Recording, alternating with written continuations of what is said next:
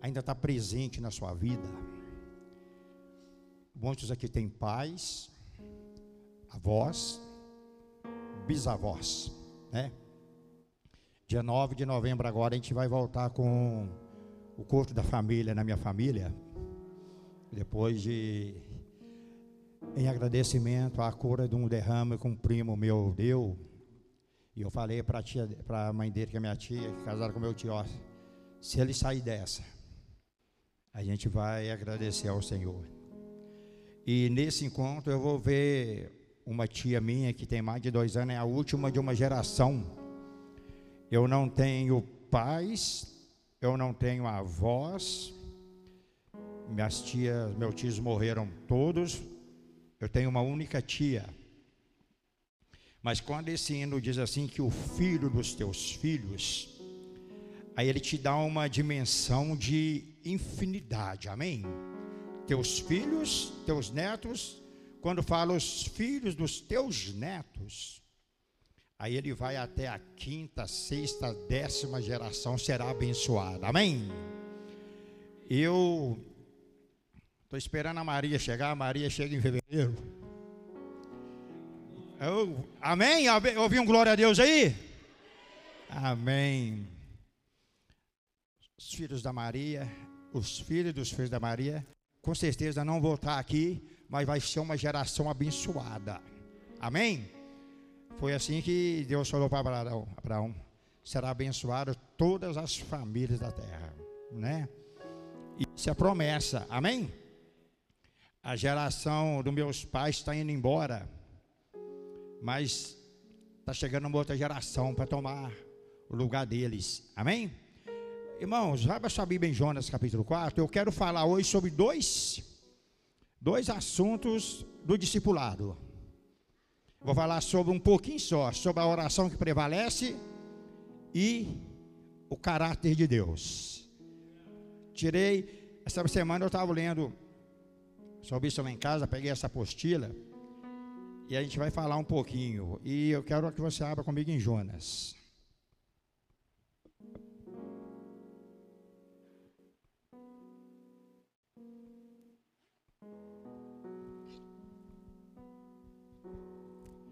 Vamos, vamos, vamos, vamos colocar a lei, lá, vamos, vamos ler lá. Jonas, porém, ficou profundamente descontente, ou seja, ele ficou triste, ele ficou chateado, ele ficou com raiva. E com isso ele enfureceu-se. Então ele orou ao Senhor. Ele disse assim: Senhor, não foi isso que eu te disse? Não foi isso que eu falei com, com o Senhor quando eu estava indo em casa? Eu falei com o Senhor sobre isso, foi por isso que eu me apressei foi por isso que eu fugi da tua presença e fui para Tarsis. Porque eu sabia, Senhor, que o Senhor é um Deus bom, é um Deus compassivo, é um Deus longânimo, é um Deus paciente, é um Deus cheio de amor, e que o Senhor demora em irar-se. O Senhor é cheio de amor e promete castigar, mas depois o Senhor arrepende. Agora, Senhor, tira minha vida, eu não quero viver mais, eu imploro. Porque para mim é melhor eu morrer do que viver. Mas o Senhor lhe respondeu: É, você tem alguma razão para essa fúria. Amém? Aí o Senhor parou de falar com Jonas. É como se Deus tivesse falado assim: é, olhando do lado humano, você tem até razão de toda essa ira sua. Você não está errado, não. Mas Deus ainda não falou com Jonas. A gente vai ver ali depois que ele saiu para lá. Agora vamos lá em, no, no próprio vamos ler a outra oração de Jonas, no capítulo 2, por favor. Teve duas orações de Jonas no livro de Jonas. É o 2-1 que começa a oração dele aí? É isso mesmo, né? É isso mesmo? Ah, não, pera aí, vão, vão no 1-9, por favor. 1-9. 1-9. É, irmãos, como eu, eu ouvi essa, essa frase, Satanás sempre arruma uma carona para te levar numa, numa direção oposta à de Deus. Amém? Ele sempre arruma um, uma bicicleta, um carro, uma moto, um barco, um navio, um, uma festa, um futebol, um divertimento. Não importa. Quando você está para entrar dentro de um propósito de Deus. Você pode ser profeta. Jonas é um dos doze profetas menores, dos profetas menores que começa de Oséias a Malaquias. Era um grande homem que falava com Deus.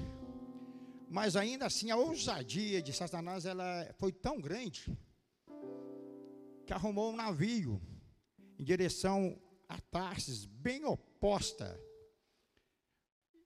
e, e muitas das vezes eles, Satanás ele nos coloca dentro desse navio. Você conhece a história de Jonas? A gente tem que ficar muito atento que direção na nossa vida que nós estamos tomando. E você viu no capítulo 4 por que que Jonas não quis ir? Na oração dele, você viu, né? A gente vai conversar sobre ela, hein? Ele sabia que Deus tem uma coisa que Deus faz: se você pregar, a pessoa vai se arrepender, amém? Se você pregar Jesus Cristo uma pessoa, ela vai aceitar Jesus, isso aí você pode ter certeza. Mas Deus, ele, ele não gostou da, da decisão de, de Jonas, ele criou um mar bravo, ondas violentas naquele oceano. E este barco onde Jonas estava, chegou quase que à deriva. E quando Deus está no comando, até no barco que Satanás escolhe, Deus opera e salva vidas. Amém? Até na direção oposta que você vai, Deus usa você para falar de Deus ou de Jesus para aquelas pessoas. E eles comentando, eles falaram: não, só pode ter alguma coisa errada. Todo mundo enfurecido, pegando água com balde, jogando para fora do barco. E um cara dormindo, ele estava tentando se esconder de Deus. Ele estava dormindo para tentar esconder da face de Deus para talvez Deus não encontrar ele dentro daquele barco. Mas isso chamou a atenção daqueles marinheiros e eles pegaram e falaram, foi lá senhor, está todo mundo clamando ao seu Deus, você está aí dormindo. Quem é você? Você precisa agora nos falar quem é você, quem é o povo, quem é o Deus que você sabe, de que povo é você. Pode colocar o um 9 aí um nove. E ele respondeu: Olha, eu sou hebreu, eu sou adorador do Senhor, o Deus dos céus, que fez o mar e a terra seca. Amém. Essa foi a resposta de Deus. Satanás já estava começando a ser desmascarado. Só bastava Deus agora continuar por o seu plano em ação. Porque o plano principal não era salvar aquele navio, e sim Nínive. Mas quando eles falaram isso, eles falaram assim: o que, que ele tem que fazer para isso acalmar? Jonas falou assim: ó, me lança no mar. Lança no mar que o mar vai se acalmar, as ondas vão soprar abaixo, vai tudo vai, vai, vai ter uma bonança. E eles insistiram ainda para não fazer isso, mas até que não teve jeito mais o barco ia afundar. Porque navio ia afundar. Eles pegaram e lançaram Jonas no mar. E a Bíblia diz que o mar se acalmou e Deus salvou aquele navio. Amém. Porque se você continuar lendo, eles prestaram sacrifícios, eles adorar, passaram a adorar o Deus de Jonas. Deus salvou aquele navio. Irmãos, é muito bom. É Jó 42, 2 diz assim que os planos de Deus não podem ser frustrados. Amém? Mas é muito bom ver quando os planos de Satanás são frustrados. Amém? Quando você vê que algo de mal ia acontecer com alguém que você conhece, e Deus intervém, e Satanás ele é frustrado. A missão da igreja é frustrar Satanás. Amém? Segunda oração de Jonas, capítulo 2. Ou seja, a primeira oração, né? É porque teve duas orações em Jonas. Capítulo 2, por favor. 2, 1. Não, volta um pouquinho, porque o peixe tem que engolir ele ainda. Acho que é um, é um, é um qual, pai? É um qual aí?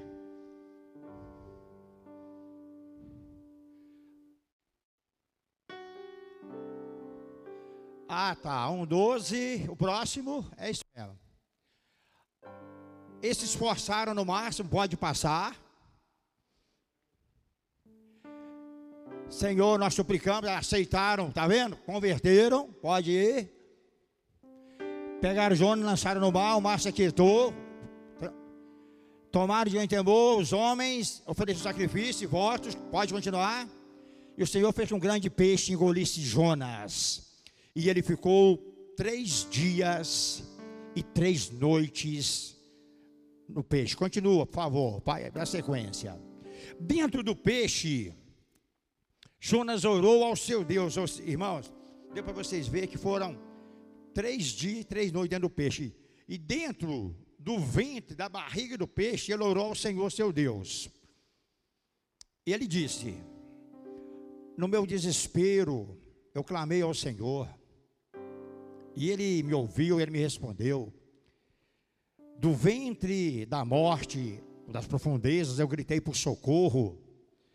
E ele ouviu o meu clamor. E jogou-me nas profundezas, no coração dos mares. Correntezas formavam um turbilhão ao meu redor. Todas as tuas ondas e vagas passaram sobre mim. Então eu disse: Eu fui excluído, eu fui expulso da tua presença, mas contudo, eu olharei de novo para o teu santo templo. As águas agitadas me envolveram, o abismo me cercou, as águas marinhas se enrolaram em minha cabeça. Eu afundei até chegar aos fundamentos dos montes a terra embaixo, cujas trancas me aprisionaram para sempre. Mas tu, ó Deus, trouxestes a vida de volta da sepultura, ó Senhor meu Deus. Quando a minha vida ela já se apagava, eu me lembrei de ti, Senhor. E a minha oração ela subiu até ti, ao teu santo templo. Aqueles que acreditam em ídolos inúteis desprezam a misericórdia. Mas eu, com um cântico de gratidão, eu oferecerei sacrifício a ti. Aquilo que eu prometi, eu cumprirei totalmente. A salvação vem do Senhor. Amém? Você já viu oração mais linda do que essa? Tem muitas, né? Mas essa, essa oração é linda. A oração que prevalece, a gente inicia falando dela assim, que ela é uma via de, de mão dupla, não é isso mesmo, Albert? é onde você vai e Deus vem ao seu encontro para te responder. O que, que é oração que prevalece? É uma, é uma oração que persiste, é uma oração que causa efeito, é uma oração que traz resposta, é uma oração que não se perde com o tempo ou com o vento. Se você não recebe ela a curto prazo, ainda assim você ainda continua pedindo, ela vem a médio prazo, longo prazo, mas é uma oração, a oração que prevalece é uma oração que não oscila. O que é uma oração que, que oscila? Hoje você quer uma coisa, amanhã isso não é tão importante para você, você já muda. Se eu fosse Deus, eu ficaria confuso em te abençoar, porque eu não estou entendendo bem o que que você está querendo. Então, uma oração que prevalece, ela precisa ter bases bíblicas. É, não sei se você já reparou, as orações desses homens da Bíblia, esses homens bonitos que oram bonito na Bíblia, ela é cheia de menção do que Deus fez no passado. Ela é cheia de passagens bíblicas do que Deus fez no passado. Você já viu muitas pessoas orando, você mesmo já orou e citou trechos dos Salmos de Davi. Eu já citei. Josafá, quando teve medo, segundo Crônicas, Crônicas capítulo 20, ele citou as palavras do rei Salomão quando o rei Salomão é, não inaugurou, não, quando ele consagrou aquele templo ao Senhor, ele falou assim: Ó oh, Senhor Deus. O servo orou aqui e falou que quando viesse a guerra, nós poderíamos vir aqui neste lugar e clamar ao Senhor, que o Senhor viria ao nosso socorro. Irmãos, o pastor semana passada falou aqui sobre leitura da Bíblia quero te falar uma coisa alegre, mas por outro lado, não sei se você vai ficar triste.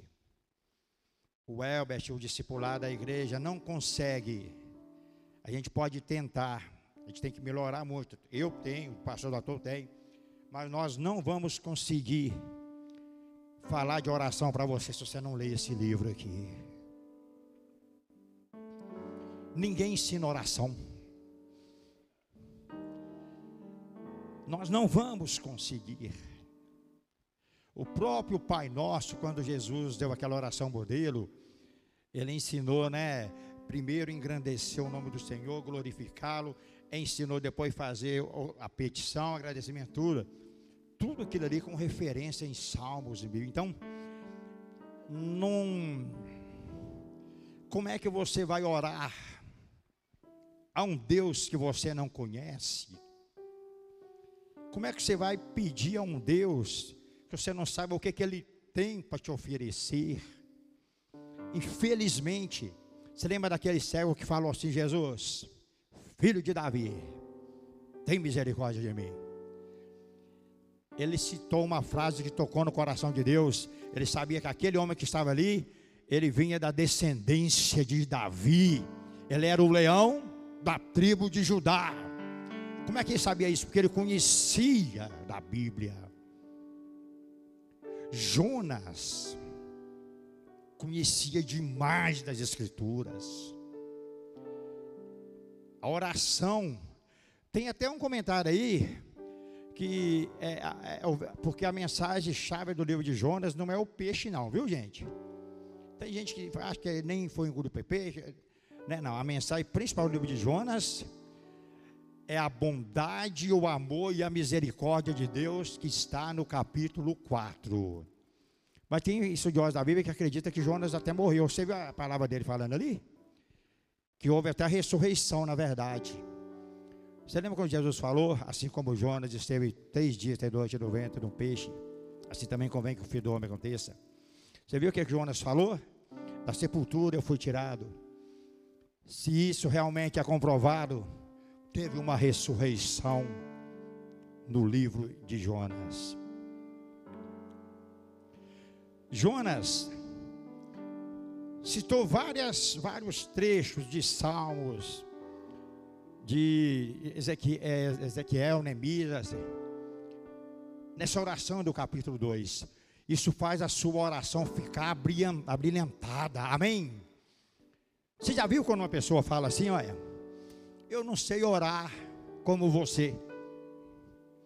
Essa pessoa, não é que ela não sabe. Você lembra quando Josué, em prática capítulo 14, ele fez o povo lembrar dos feitos de Deus? Dá a entender nas orações que o nosso Deus é um Deus esquecido. Eu estou te lembrando Senhor. Parecia que Josafá estava lembrando a Deus, mas não. Ele estava lembrando é a Ele mesmo. Amém? Toda vez que você lembra você mesmo nas suas orações dos feitos de Deus, você pode nas suas orações citar salmos. Sabe aquela oraçãozinha que você faz, que ela acaba com três segundos, você não sabe mais o que, é que falar? Enriqueça a sua oração com trechos da Bíblia. Isso é uma oração que prevalece. Jesus não conseguiria vencer Satanás se aos 12 anos ele não tivesse ido para a escola para aprender também. Se ele não tivesse ido para a escola dos profetas. Então, a oração que prevalece, você só vai conseguir, eu, eu só vou conseguir, eu. Tem tanto ainda que aprender sobre isso, tanta coisa. A gente só vai conseguir ter uma oração que prevalece se nós conseguirmos é, conhecer o Deus da Bíblia. Aí eu já entro um pouquinho no caráter de Deus. O que é, que é caráter? Caráter é essência, é características, né? Vamos ler um pequeno texto aqui do até da apostila, tá? Vamos ler comigo aqui, coloca para nós aí Hebreus 1 do 1 ao 3. Esse trecho está na página principal da sua apostila, né? Eu, eu mais o Samuel, um dia preparando essa mensagem, nós falamos muito sobre isso aqui. Há muito tempo, Deus falou de muitas vezes e de várias maneiras aos nossos antepassados, por meio dos profetas, mas, nesses últimos dias, Ele falou-nos por meio do Filho, Jesus Cristo, a quem Ele constituiu o herdeiro de todas as coisas, e por meio de quem fez o universo. O Filho, olha aí, ó, é o resplendor da glória de Deus, e Ele é a expressão exata do seu ser sustentando todas as coisas por sua palavra, por sua palavra poderosa. Depois de ter realizado a purificação dos pecados, ele se assentou à direita da majestade nas alturas. Amém? Então, Jesus Cristo é a expressão do caráter de Deus nos dias de hoje é, conhecer o caráter de Deus. Eu não sei se você vai entender a minha expressão aqui. Que, que você vai entender, entender. É como se você estivesse um passo à frente de Deus. Não sei se eu me expressei bem, mas é mais ou menos isso. É, é como se você soubesse o que Deus vai fazer em determinada situação. Jonas sabia disso. Porque Jonas conhecia o caráter de Deus. Amém. Você já pensou? Agora recebe no seu espírito. Você já pensou? Você conhecendo dessa palavra, a sua oração sendo uma oração que prevalece, e você conseguindo prever no, no, caráter de Deus o que, que vai acontecer, é como se você prevesse o que, que vai acontecer no futuro. Isso nos é permitido. Você pensou se isso acontecer? Que tipo de pessoa que você vai ser? Você vai ser uma pessoa rica, abençoada. É como se cada ação de Deus, o que, que vai acontecer com esse povo que está aqui? Isso aqui eu posso perguntar a qualquer um de vocês. Eu falei assim, gente, se a gente começar a orar nessa noite aqui com intensidade, cada um com conhecimento da palavra. Oséias é 6,4, é o 4,6, né? O meu povo, ele está sendo destruído, ele foi destruído porque ele faltou conhecimento. Porque o boi conhecia o seu dono, a galinha conhecia o seu dono. Mimosa, a mimosa sabia que estava chamando era ela. Mas o povo não conhecia o Deus que ele servia. Mas você já imaginou uma hipótese se nessa noite cada um fizer o seu pedido, ou então nós fizemos uma oração uníssora, fizemos uma oração todos juntos por um só objetivo. Antes de nós começarmos a orar, meu irmão, a gente já sabe o que que vai acontecer. Amém? Você está vendo o futuro? Não. Eu estou vendo a expressão do caráter de Deus em Jesus Cristo e Ele está aqui nessa noite. Eu sei o que, que vai acontecer. Aqui Escorinho que fala aqui, se começarmos a orar, você lembra que Escorinho? Se começarmos a orar, esse templo treme. Se a gente começar a orar, você vai tremer. Se começarmos a orar, falaremos em línguas. Então, é como se a gente prevesse Jonas era um grande conhecedor das Escrituras. Não existia um outro profeta mais qualificado naquela época, Naum, naquela época deles. Isso foi no ano 1300 a.C., mais 1800 a.C., mais ou menos. É, não tinha pessoa mais qualificada do que Jonas. Você lembra que nós cantamos aqui no início que Deus é bom? Deus é bom, mas eu não sou não. Você não é bom, não. Nós somos bons com aqueles que são bons com a gente. Então a gente não era diferente de Jonas, não. Se Jonas era o profeta querido de Deus, Jonas não era bom com outros povos, não. Ele queria mais é a destruição e a morte deles. Ainda assim, ele era um profeta de Deus, assim como eu e você. Só que a minha diferença, a sua diferença entre Jonas, é que talvez Jonas conhecesse Deus mais do que nós. A única, e por quê? É, Felipe, a gente pode hoje, não pode conhecer Deus igual Jonas? Olha aqui, gente. A semana, quando o pastor falou, eu falei, não, aqui. Toda a resposta está aqui dentro. Você, você vê falar de oração que prevalece de Gênesis a Apocalipse, tem alguém orando. Você fala assim, eu não vi ele joelhar, não, não. Quando você viu falando que ele conversou com Deus, ele estava falando. O que é oração? Oração nós aprendemos também que é um diálogo, onde você fala e Deus responde, onde ele fala e você se cala. Então, desde o Gênesis, tem Adão orando a Deus, tem Abel, Caim orando a Deus, daí vem o Êxodo, tem Moisés, então, vem todos eles têm. A gente pode chegar perto de Jonas se a gente quiser, a gente pode chegar perto da estatura perfeita que nós lemos em Hebreus 1,3 agora, que Jesus Cristo, ele, ele, ele, ele é todo o caráter de Deus. Jonas, ele era muito sábio. Primeiramente, ele, eu acho que ele, ele deu uma bobeira muito grande quando ele fugiu para Tarsis. Ele esqueceu que Deus ia encontrar ele. Quando você foge da presença de Deus, Deus vai à sua procura, irmão, e Ele te encontra. Amém?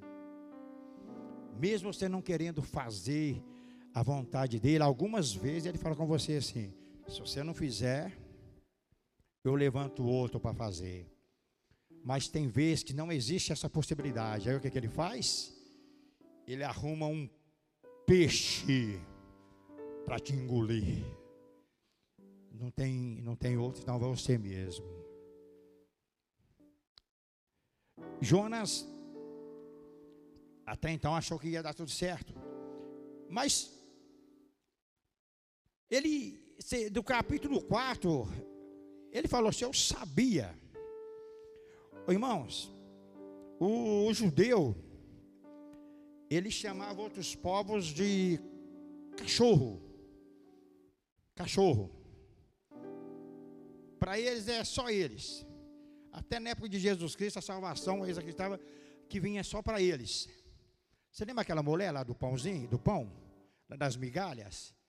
Não é lícito dar o pão aos cachorrinhos. Eram outros povos. É, mas a gente contenta até com as migalhas que caem da mesa de Israel. Outros povos, para o judeu, era cachorro. E olha que eles conheciam Deus no caráter, mas não um Deus encarnado, um Deus que se tornou homem igual eu e você. Apostila começa falando que Deus, no início, falou, falou aos nossos pais, através dos profetas, né?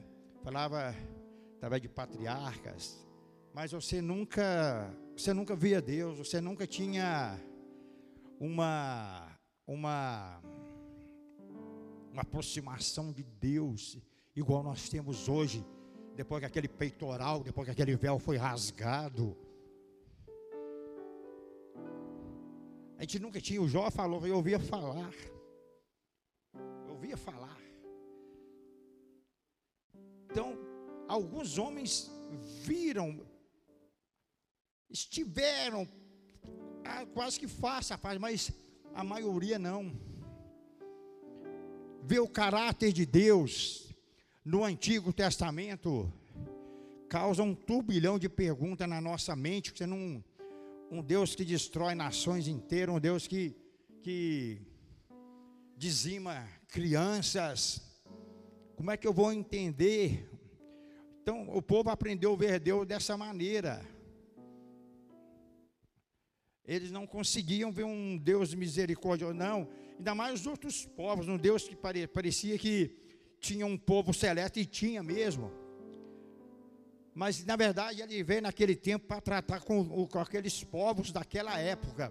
Tudo o que ele fazia estava apontando para Jesus Cristo. Se ele não tivesse vestido a roupa de homem, nós também não conseguiríamos entender Deus.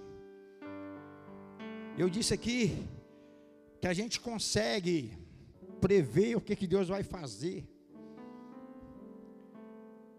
naquela época, talvez eles conseguiam também. Aquele povo vai morrer. Agora, hoje não, meu irmão. Hoje, se você anunciar o Evangelho, antes de você anunciar, você pode ter certeza que vai ter conversão naquele lugar. Você pode ter essa certeza. Quando Jonas falou assim, ó, eu não queria ir, porque eu sabia, porque o Jonas, Jonas conhecia a história de uma Nínive antiga, de uma Nínive atual. A Nínive era é, capital da Síria, diz que era um povo muito. Ah, é. Foi um dos impérios mais bem armados de toda a história. A organização militar ele era muito parecida com os romanos, né? Tinha infantaria, tinha, então é, é, ela era muito bem equipada. Foi eles que começaram a fundar as primeiras armas de ferro, que até então era de pedra, de madeira. Então, e eles, para ficar temido no mundo inteiro, desde a Mesopotâmia ali até o Iraque, tudo aquilo ali, eles matavam as pessoas com crueldade, esticavam a pele. Numa, numa cidade eles matavam metade das pessoas, penduravam as cabeças lá. Então, agora imagina Jonas, sabendo que esse era o tipo de pessoas que Deus estava mandando pregar arrependimento. Irmão, nem eu ia, nem você ia. Só que Jesus veio e falou diferente. Olha você ver a expressão exata do caráter de Deus. Mas eu vos digo: amai os vossos inimigos e orai por aqueles que vos perseguem. Como é que eu vou entender isso, meu irmão? Os rabinos da época de Jesus Cristo, o Nicodemos, toda aquela turma, não conseguiriam ver Deus em Jesus Cristo. Por isso que eles pregaram ele naquela cruz. Não conseguiam ver, porque o Deus que eles viam, que eles haviam falado até aquela hora,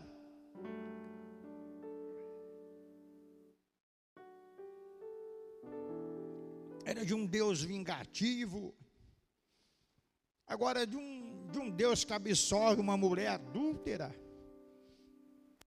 Não. De um Deus que perdoa um pecador. Aqueles homens da época não conseguiram. E se você tivesse lá, você também não ia conseguir ver. Nós não íamos conseguir ver o caráter de Deus em Jesus Cristo. Foi preciso ele pregar o amor hoje e pregar o amor amanhã sem oscilar. Assim é o Evangelho de Jesus Cristo na nossa vida. Ele, ele não muda, não há sombra de variação. A misericórdia dele dura para sempre. As pessoas, por isso que ele falou, todos aqueles que creram se tornaram filhos de Deus. Porque até nos dias de hoje, meu irmão, eu posso ver o caráter de Deus em você. Amém? Para você ter o caráter de Deus, eu falei se você quiser ser parecido com Jonas, aí eu já estou querendo dizer um profeta, né? Um pregador. Não sei se você entendeu, mas Jonas foi um dos maiores pregadores de, de movimentos da palavra daquela época. No final lá você vai ver Deus falando assim, ô Jonas, como é que eu não ia perdoar um povo, abençoar um povo? 120 mil pessoas, alguns dizem que aquilo era só criança, que a população era de 1 milhão a 2 milhões de pessoas. Eles não sabem discernir nem a mão direita, nem a mão, da, a mão, a mão esquerda, Jonas. A Bíblia no Antigo Testamento é cheio da expressão do caráter de Deus, mas em Jonas é uma das maiores. Porque além de ser uma cidade inteira, é uma cidade pecadora. Você lembra lá de Sodoma e Gomorra, né? Você viu a oração de Abraão com Deus? Ah, mas eu não vi, não. Ele conversava com Deus. Oração é o que? É diálogo. Dois anjos foi para lá, outro foi lá para Sara. Aí o Abraão ficou barganhando com Deus. Sabe por quê que Abraão fez isso? Porque ele sabia que Deus é longânimo, ele é misericordioso. Abraão era amigo de Deus. E quando a gente é amigo de alguém, a gente conhece os intentos do coração daquela pessoa. Pessoal, se nós buscarmos ao Senhor, ao ponto da gente falar assim, é, eu sou amigo de Deus. O apóstolo Paulo conseguiu. Ele falou se vocês me imitar, vocês estão imitando a Cristo. E ó, coisa para vocês. Eu fui o último dos apóstolos, né? eu não tive com ele. Ele apareceu para todos eles, depois para mim. Eu sou o menor deles, mas eu trabalhei mais do que eles. Ele quis dizer o que? Eu me empenhei mais do que eles em conhecer, em trabalhar, em fazer Um homem desse, irmão, quando ele ora, a oração dele tem que ter resultado. Quanto mais você conhecer da Bíblia, mais a sua oração vai ser respondida. Quanto mais você conhecer de Deus, mais a sua oração vai respondida. Conheça o caráter de Deus no Antigo Testamento, no Novo Testamento, você vai conseguir prever tudo o que vai acontecer na sua vida. Seu filho está doente. O que, que vai acontecer se eu orar? Você já vai ter que começar orando como se ele já tivesse o quê? Curado. A doença, na, no nosso estudo, nós lemos lá que ela não faz parte do caráter de Deus. Jesus nunca adoeceu. Então, quando a gente consegue ver isso, a gente consegue entender Deus. Jonas fez essa oração linda que você viu ali, né? Mas depois de três dias, aquele peixe vomitou Jonas na praia. Você lembra da oração que ele fez, a primeira oração? Ele falou assim: Ó, eu vou prestar sacrifício de agradecimento ao Senhor no teu templo. Depois ele falou assim também: E tudo que eu votei, tudo que eu falei que eu ia fazer, eu vou fazer. Na hora do aperto, você já fez oração na hora do aperto, que você promete tudo? Eu já. Olha, Senhor, só me tirar dessa aqui. Só me passar naquele lugar escuro ali, que eu estou com medo danado. Aí Deus te passa, Deus faz tudo. Deus ele te ouve na oração do aperto? É claro que ele te ouve. Eleva meus olhos para o monte de onde me virá o socorro. O meu socorro vem somente do Senhor. Se você clamar por socorro, ele vem. Ele te ouve na hora aperto. Ele ouviu Jonas. Jonas passou a amar aquele povo na barriga do peixe? Não. Ele só ia cumprir o que ele só queria sair daquela barriga dele por causa da vida dele. Você viu as algas marinhas envolver ele? Eu não sei se você consegue imaginar. Eu não consigo. Mas você dentro da barriga de um peixe, ele desceu até o coração dos mares, era peixe que ia até as profundezas do oceano. Ele falou: se eu sair dessa, isso é voto. Você viu, você viu na oração que falou assim: aquilo que eu votei, o que, é vó, voto? É, é, é, é um pacto, é um trato. Tem momentos na nossa vida, irmão, que a gente precisa, muitas das vezes, agir assim também.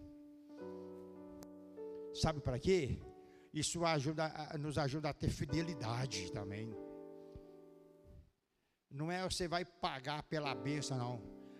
Você está querendo dizer assim que você vai ser grato pelo que Deus está fazendo na sua vida, Senhor. A Ana falou: ó, todo ano eu vou levar o pequeno Samuel lá, se o essa criança. O dia que ele for desmamado, eu levo. Aí de lá ele não volta mais, não, ele vai ficar lá. Eu, eu não, ele não vai voltar mesmo, ele já vai ficar lá. Ela fez um voto com o Senhor. E Jonas, quando fez esse, esse voto, esse pacto,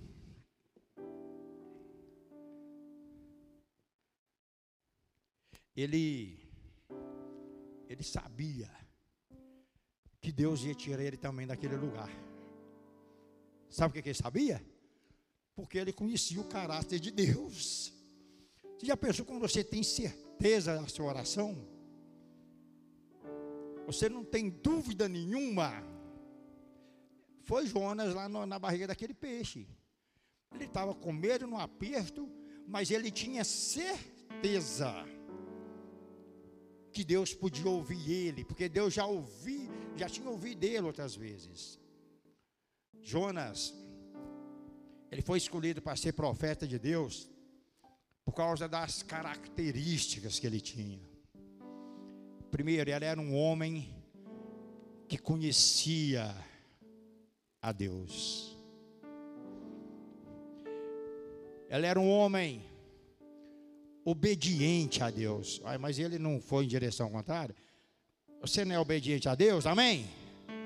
Quem é obediente a Deus aqui diz amém. Mas ainda assim, de vez em quando, você não vai em direção contrária. Eu não estou querendo dizer que você é perfeito, não. Você é uma pessoa que conhece, você é uma pessoa obediente a Deus, uma pessoa fiel a Deus. Jonas tinha todas essas características. Até mandar você orar para um inimigo seu, você é tudo isso para Deus. Você é aquele que ora, aquele que prega, você é bom, você é obediente. Mas quando vier o momento que Deus pegou e falou, Jonas, agora você vai fazer isso. Será que você continua permanecendo nessa posição? Conhecendo o caráter de Deus, eu e você, nós devemos permanecer. Amém? A gente deveria permanecer. Jesus cansou de falar na, na, na quando ele, ele, falava sobre o caráter dele, pessoal, assim, gente, eu não vim para os sãos, eu vim para doentes, eu vim para salvar pecadores, eu vim para. O João 10,10 10 fala do caráter de Deus e do caráter de Satanás, né? O ladrão ele não vem senão para roubar, matar. É, esse é o caráter de Satanás, o que? A essência dele. Satanás nasceu é, desde de, de, de, a existência dele ali. A missão dele é roubar, matar e destruir. Mas na mesma hora disso, agora eu não.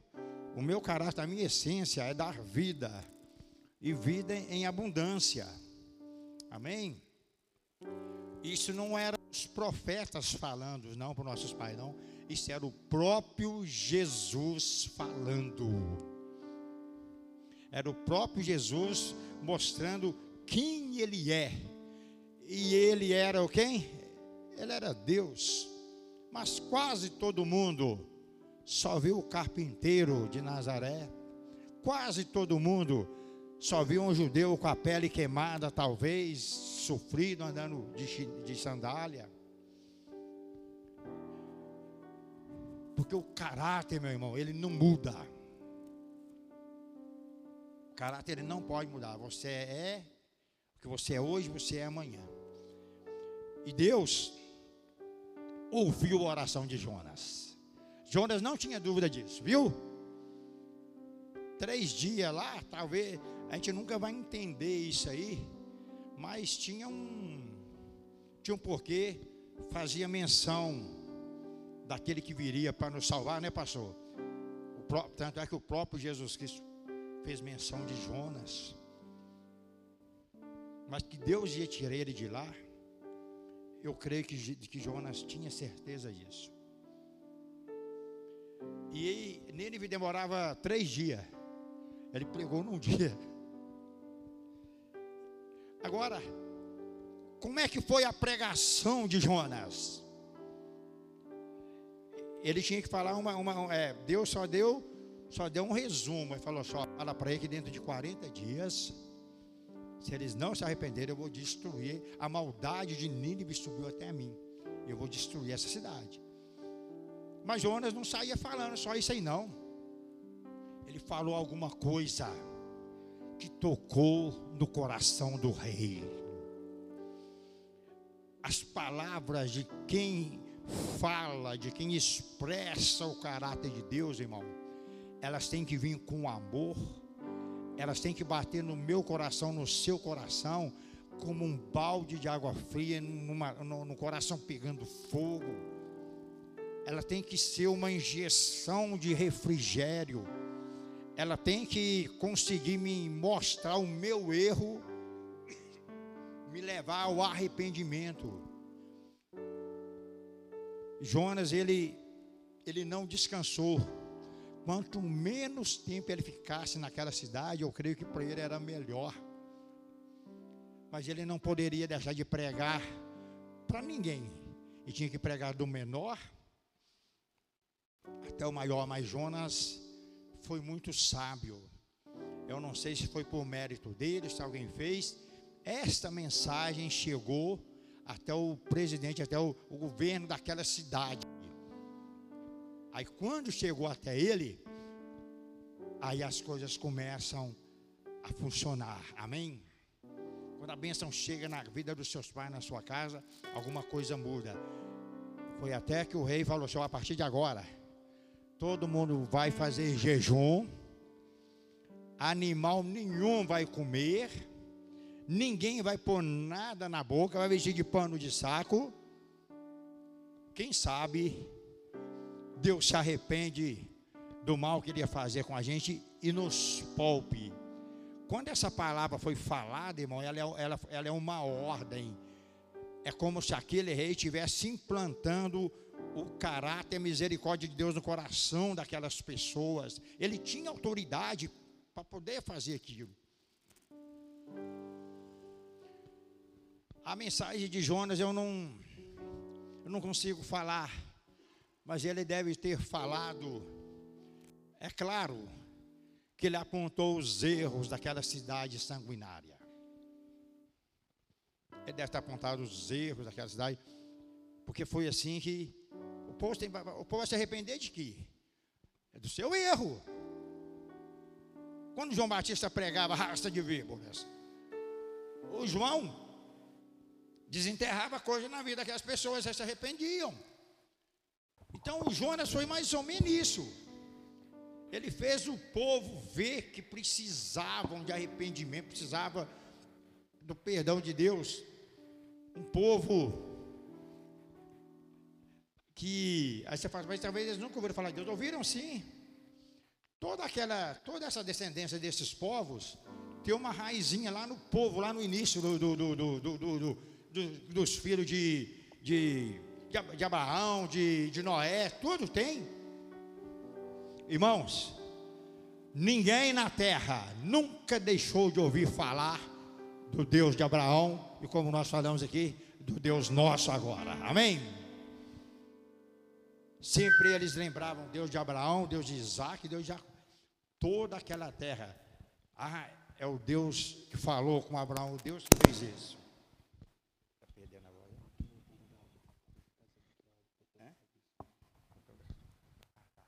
Então, meus irmãos, todos eles ouviam falar desse Deus. A camisa tá abriu o botão. Ouviram falar. A gente só precisa agora ressuscitar esse Deus dentro do coração das pessoas. Eu não sei como é que foi sua conversão mas alguma coisa ressuscitou dentro de você. Alguma coisa estava, eh, talvez lá no, seu, no canto do seu coração escuro, quando você ouviu falar de Jesus, ele pulsou mais forte dentro do seu coração. Aquele povo era um povo cheio de malícia, mas era um povo que era alvo do coração de Deus. Jonas foi lá e falou. O que, que aconteceu? O povo arrependeu. O povo arrependeu.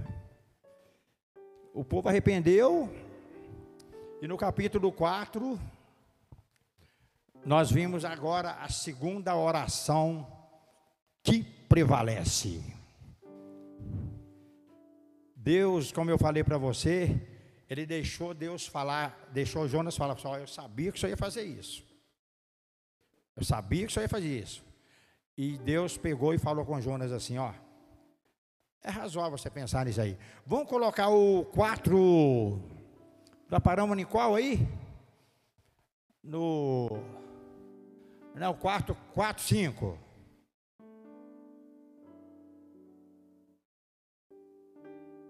Quatro, quatro.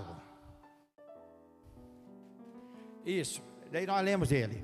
Pode ser no 5 é, Deus falou: você tem razão para estar tá furioso, Jonas. Porque você é, o, ser, o seu pensamento é humano. Amém? Você já sentiu raiva de vez em quando? Já. Você sente ira? Dá vontade de esganar uma pessoa de vez em quando? Sente. Isso é essência humana. Se a gente faz e fere, a gente tem que ir pedir perdão. Mas isto é o homem, o homem é assim. Deus não contendeu com Jonas, não. Jonas tinha mil motivos para falar para Deus. Jonas precisava aprender mais um pouco sobre o caráter de Deus. Quando eu falei isso, meu irmão, você sabia quando eu falei de mim? Todos os dias nós temos coisas para aprender sobre o caráter de Deus. Por mais que a gente pense que compreende Ele, porque a gente entende Ele, o Salmo 139 fala que Ele sim, Ele nos conhece. Desde o ventre da nossa mãe, antes da palavra vir à nossa boca. Então, o Salmo 139 fala, agora nós só vamos conhecer ele se nós conhecemos o caráter dele. E Jonas, depois dessa conversa com Deus, olha lá o que, é que ele fez, ó. Ele, ele saiu lá daquele lugar que ele estava, né? Porque o, lugar que ele estava era perigoso. Ele ficou dividido. Ele sabia que Deus ia destruir, não, que Deus não ia destruir mais. Mas por um outro lado, o lado humano dele, talvez achasse que Deus ia destruir e ia salvar para ele. Quando é assim, nem é melhor você ficar, você não fica perto do perigo, não. Deus foi lá e tirou Ló, com a esposa e as filhas dele de lá. É melhor vocês não ficar lá perto, é melhor você não olhar para trás, se você quer sobreviver. E ele saiu e sentou-se num lugar ao leste, é, a leste da cidade. E ele, ele construiu para ele um abrigo, ou seja, uma barraca, ele construiu uma cabana, né, com flores, alguma coisinha ali, e ele sentou-se à sombra e ele ficou lá esperando para ver o que, que ia acontecer com a cidade.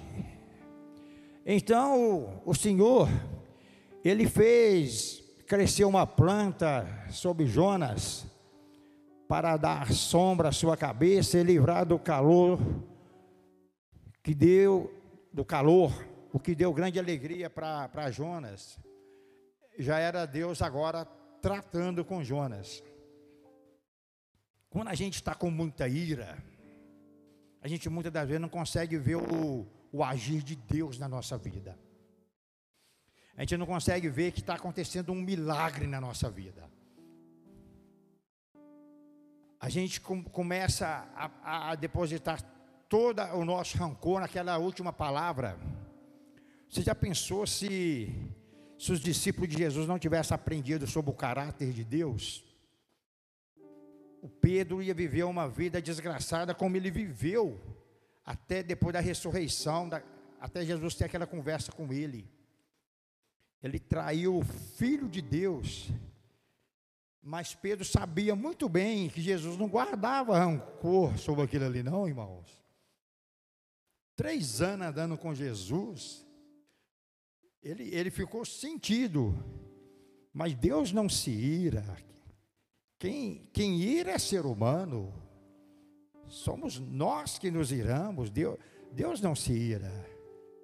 Deus, Deus é Deus, Ele está muito acima disso. Pedro sabia que não tinha ficado irado com ele. Não ficou irado nem com aqueles que o pregaram, perdoa, porque eles não sabem o que fazem. Nem com eles ele se irou. A ira do Senhor, Salmo é o 35, né?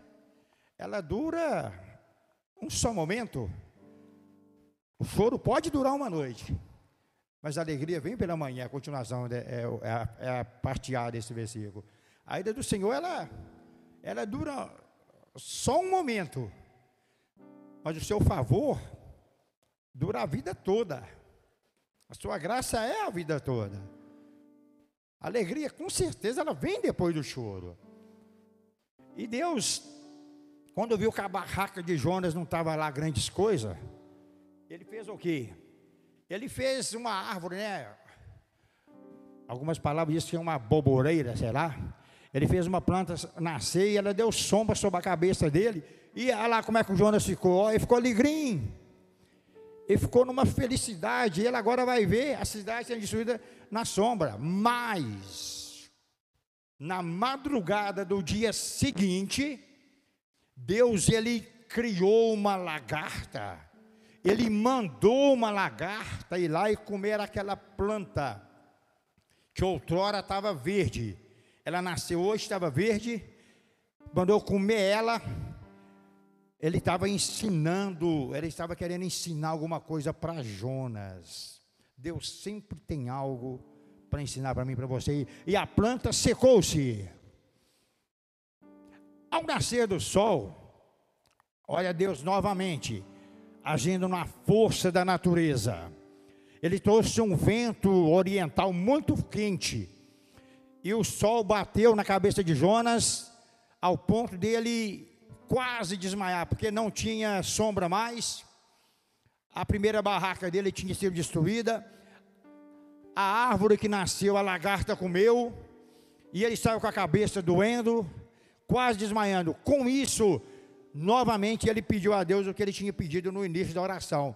Para mim é melhor morrer do que viver. E com isso ele desejou morrer e disse: Para mim é melhor morrer do que viver. Mas Deus, agora sim, até então, Deus ainda não havia falado com Jonas. Depois daquela conversa que ele falou com ele, ah, é normal você ficar assim. Deus havia feito coisas na vida dele para até chegar esse momento aí. Aí Deus se assim, Jonas, você tem alguma razão para estar tá furioso? Por que você está bravo desse jeito que a planta morreu? Você que plantou ela? Você que deu vida a ela? Não. Respondeu ele, sim, eu tenho. Eu estou furioso ao ponto de querer morrer. Eu estou brabo. Mas o Senhor disse para ele: Ó oh, Jonas, Deus agora lá estava falando, lembrando Deus sobre o caráter dele. Você tem pena dessa planta, você não, da qual você, embora você não tenha podado, não foi você que fez ela crescer, ela nasceu numa noite, numa noite morreu, você está com pena dela? Contudo, Jonas, Nínive tem mais de 120 mil pessoas que não sabem nem distinguir a mão direita da esquerda. E lá também tem muitos rebanhos. Não deveria eu ter pena dessa grande cidade?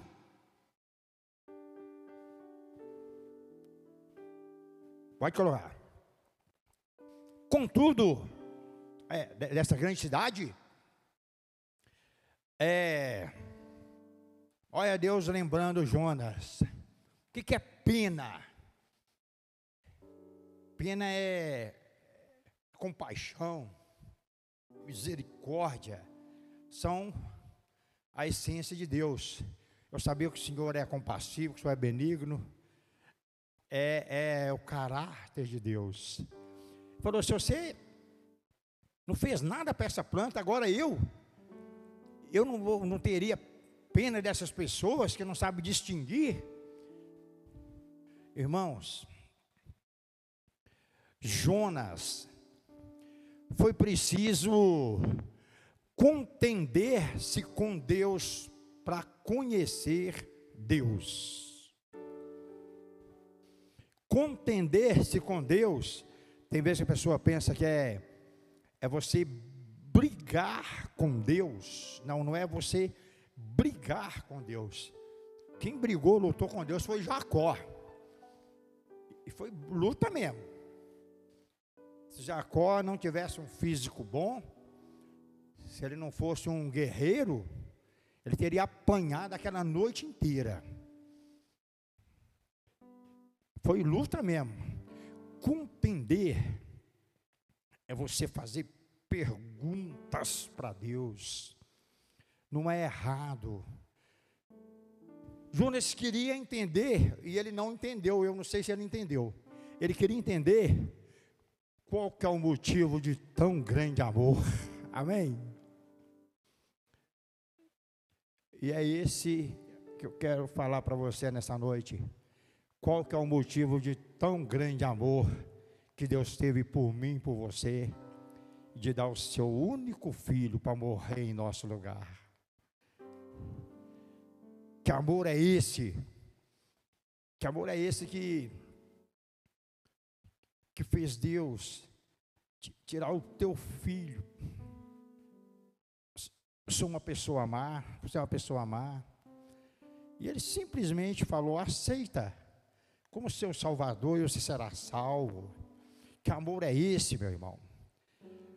Jonas, Deus tentou mostrar para Jonas, eu não sei se Jonas conseguiu ao fundo entender, porque nenhuma das pregações de Jonas, nenhuma cruzada que, evangélica que Jonas fez, mostrou tanto a compaixão de Deus quanto Nínive, porque senão teria ficado registrado na Bíblia.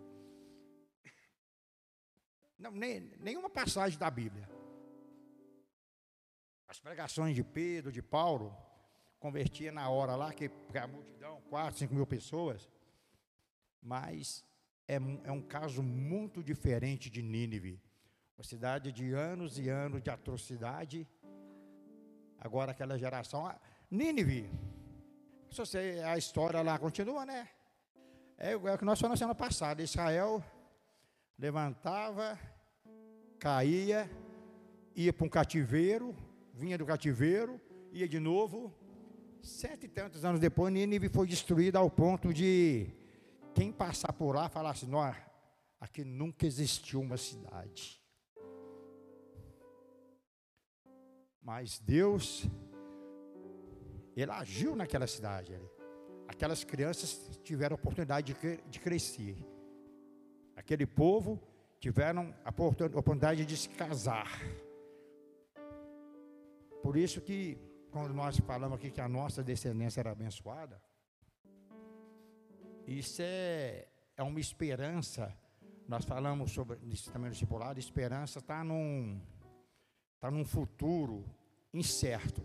Fé já aconteceu. É só você tomar posse. A esperança, ela parece com fé, mas a esperança está lá na frente. Quem é que faz a esperança acontecer? É você. Amém? Se você quer ver esse filho seu, até conversava com a Adriana ano passado sobre as crianças se nós pais queremos ver essas crianças ocupando o nosso lugar aqui, nós temos que investir nelas é hoje. Isso é esperança. Você pode ter certeza, se você não fizer nada agora, você, pode, você não precisa de ter esperança nenhuma, não. A esperança está num, num plano incerto. É você que vai trabalhar e lutar para ela acontecer. Você não precisa de ter aquela, falar, eu tenho fé. Não, a fé já aconteceu. Você já está curado, você está abençoado, mas a, a, a, a esperança está lá na frente esperando ainda. Amém? Deus levou esperança para aquele povo. Uma das maiores mensagens do Evangelho é trazer esperança para nós, amém? É acreditar, né? Eu, eu acredito que amanhã vai ser melhor do que hoje. Ainda que todos nós estamos caminhando para um plano espiritual, nós estamos caminhando para um fim. Um fim, muitos vão morrer. Talvez alguns de nós vão ver a vinda de Cristo, eu não sei. Talvez, talvez ela não é para nossos dias. Ou talvez é. Mas a maior mensagem do Evangelho é você acreditar que amanhã vai ser melhor do que hoje. Amém? Você lembra que há dois anos atrás, as saudas de ano novo aqui na igreja, feliz ano novo, vai ser um ano de bênção, um ano de prosperidade. A pandemia veio e fez tudo diferente, mas ainda assim, nós profetizamos paz e esperança. Amém? foi o Jeremias 29. Ainda assim, continua plantando, continuando dando suas filhas para casar, continua acreditando. Ninguém sabe como é que está se esperando lá na frente, mas ainda assim, a gente continua acreditando que a gente vai ter um amanhã diferente. Coloque sobre seus pés, vamos orar ao Senhor, amém? É, eu quero chamar a sua atenção para esses dois tópicos nessa noite, tá bom, meu irmão? O primeiro, de suma importância na sua Bíblia, na sua vida. É, o pastor foi bem claro semana passada aqui, quando ele falou que não é dois cultos na semana que vai te ensinar sobre Deus. É a nossa vida com Deus. Então, faz desse livro aqui o, é o seu manual para conhecer Deus nós vamos simplesmente orar. Você pode falar com Deus o que você quiser. Você pode falar como Jonas, fazer votos ao Senhor. Você pode simplesmente falar com Ele: Deus, eu prefiro viver, continuar na mesma vida que eu estou, ou eu quero mudar. Você pode falar: Eu quero conhecer mais do Senhor. Aí você pede ajuda desse irmão que está do seu lado. Fala, seu irmão, Vamos ler a palavra junto, vamos estudar junto. A gente vai crescendo, amém?